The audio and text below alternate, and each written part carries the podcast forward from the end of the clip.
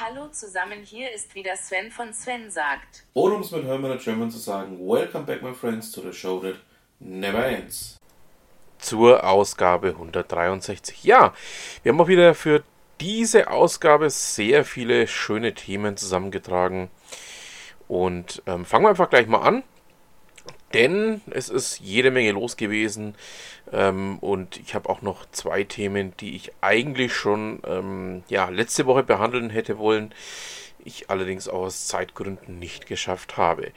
Zum einen möchte ich euch einen Blog vorstellen, der frisch an den Start gegangen ist. Ähm, handelt sich um den Twitterer Lord Sixtus, nicht verwandt oder verschwägert ähm, mit dem anderen ähm, dauerhaft Leute beleidigenden, ähm, ja, nennen wir es mal, ähm, ach, lassen wir das. Ich werde über den Kerl nichts verlieren, sondern über den guten Lord Sixtus.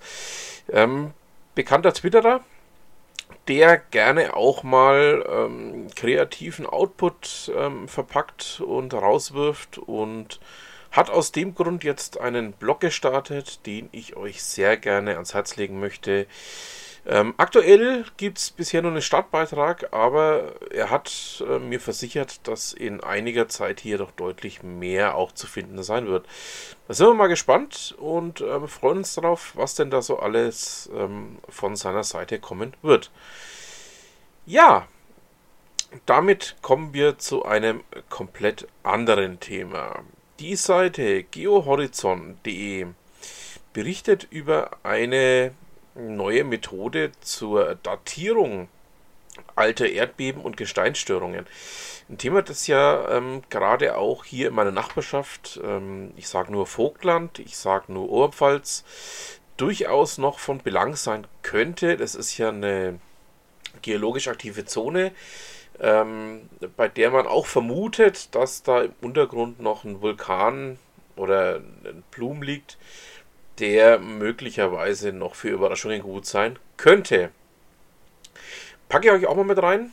Ihr wisst ja, alle Themen, die ich hier behandle, findet ihr natürlich in den Shownotes. Ähm, und aus dem Grund dachte ich mir, ähm, mal ein völlig anderes Thema auch anzupacken. Wäre doch mal was Interessantes. Schauen wir nun zur guten Gudrun Töpfer. Ähm, ihr wisst ja, bekannter Gast hier in meinem kleinen Podcast. Es wird auch in geraumer Zeit wieder das ein oder andere Thema geben, das Gudrun und ich hier behandeln werden. Aber soweit sind wir aktuell noch nicht. Das ist übrigens jetzt der zweite Beitrag, den ich aus dem letzten Jahr mit herübergebracht habe, beziehungsweise äh, der schon länger bei mir liegt, den ich aber euch nicht vorenthalten möchte. Es geht um Ambidextrie. Und ja, das Thema Startups. Da dachte ich, das ist ein hochspannendes äh, Themenkomplexchen. Wobei ist es kein Komplexchen mehr, sondern es ist ein hochspannender Themenkomplex. Und den ähm, mal näher zu ergründen, hat sich die Gudrun in diesem schönen Blogbeitrag vorgenommen. Schaut da mal rein, weil ich dieses Thema nämlich für mehr als nur spannend halte sondern da kann man durchaus, zumindest denke ich, das eine oder andere weitere Fragenkonstrukt daraus generieren, das man sich auch mal selber stellen kann. Und dafür, denke ich, ähm, hat sich genau dieser Beitrag, ja, nicht nur geeignet, sondern regelrecht angelassen. So, völlig anderer Themenkomplex folgt jetzt. Ähm, Meilenoptimieren.com bringt die ersten Punkte zur neuen 777-9 und die Lufthansa.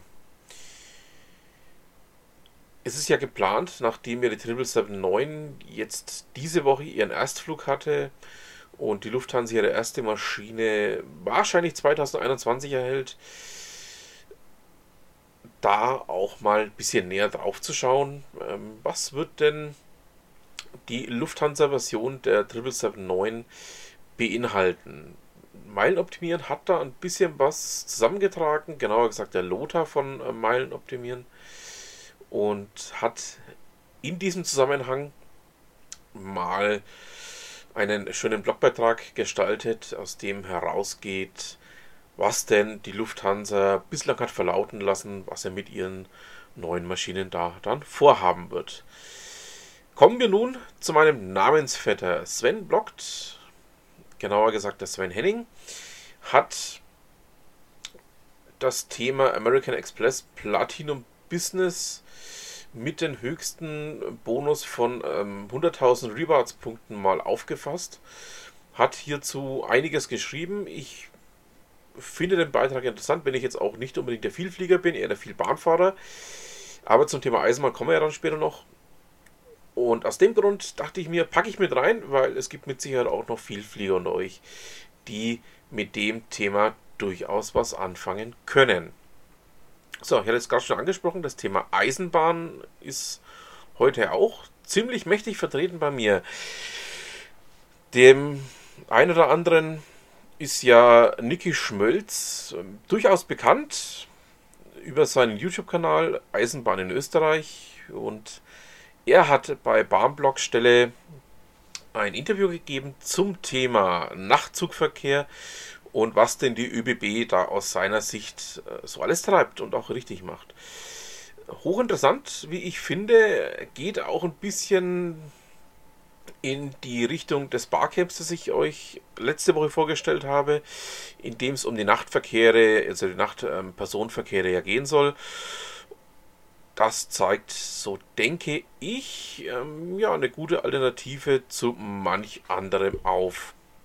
Einfach mal reinschauen und sich eigene Gedanken dazu machen. So, wenn wir schon beim Thema Bahn sind, der Unterwegsblog von HAS hat ähm, Tipps veröffentlicht, wie man das Upgrade bei der Deutschen Bahn für die erste Klasse bekommt. Den packe ich euch mal mit rein. Und ähm, sie haben auch veröffentlicht, wie man ein Upgrade im Flugzeug von der Business oder in die Business Klasse bekommt und das packe ich euch auch mal mit rein. Einfach mal reinschauen und vielleicht hilft es dem einen oder anderen von euch hier eine, ein kleines Upgrade zu bekommen. Dann mit einer sehr guten Nachricht geht es weiter. Airliners.de berichtet darüber, dass die Mutter der LOT, also der polnischen Fluggesellschaft ähm, oder Luftfahrtgruppe, die Condor übernimmt. Ähm, wir hatten ja lange auch ein bisschen gebankt darüber, was aus der Condor jetzt nach Thomas Cook wird. Und ja, jetzt ähm, hat sich da ein sehr, wie will ich es ausdrücken, sehr erfreuliches Ergebnis abgezeichnet. Die PGL, so heißt die Mutter der Lot-Gruppe, übernimmt die Condor und damit ähm, bleibt die Condor uns freudigerweise erhalten. Henning Gajek von teltarif.de berichtet darüber, was O2 denn jetzt mit seinen neuen Tarifen vorhat. Es gibt ja bisher die SML-Logik, also drei unterschiedliche Geschwindigkeitsstufen, drei unterschiedliche Voluminastufen, was den Verbrauch von äh, Gigabyte pro Monat angeht. Und es gibt jetzt hier eine völlig neue Konzeption der Tarifmechanik. Ich packe euch, wie bei allen anderen Themen ja auch, ähm, einfach den Beitrag mit rein. Bin übrigens auch selber davon betroffen, ich bin ja O2-Kunde und würde mich da freuen, wenn es dem einen oder anderen weiterhilft zu verstehen, was denn da Neues dieses Jahr auf den Markt kommt. Ich hatte mich ja letzte Woche schon mal ähm, zu folgendem Thema geäußert. Es geht um die Kassenbonpflicht. Achim Winkelmann vom Bayerischen Rundfunk hat jetzt mal zusammengetragen, was sich hier denn in Franken tut. Es gibt ja seit Januar diese, ich nenne sie mal, unselige Kassenbonpflicht und es gibt jetzt auch den ersten Ansatz, ähm, diese Kassenbons eben per Smartphone-App zu bekommen. Ich habe ja da letzte oder vorletzte Ausgabe auch schon mal ein bisschen was dazu gesagt, was ich dazu denke und hoffe, dass wir nicht wieder mit Apps überschwemmt werden. Allerdings hat sich das jetzt wohl als Gegenteil ja, bewiesen.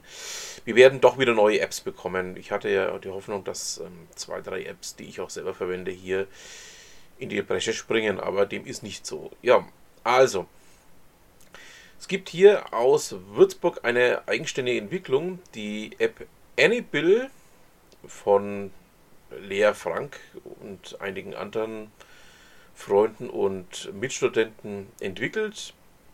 Soll hier eine der zahllosen Möglichkeiten werden. Es gibt auch noch Wunderbar, die ich ja auch im Auge habe, oder EPAP und noch einige mehr, die ich ja auch schon vorgestellt habe, die sich dem Thema annehmen werden.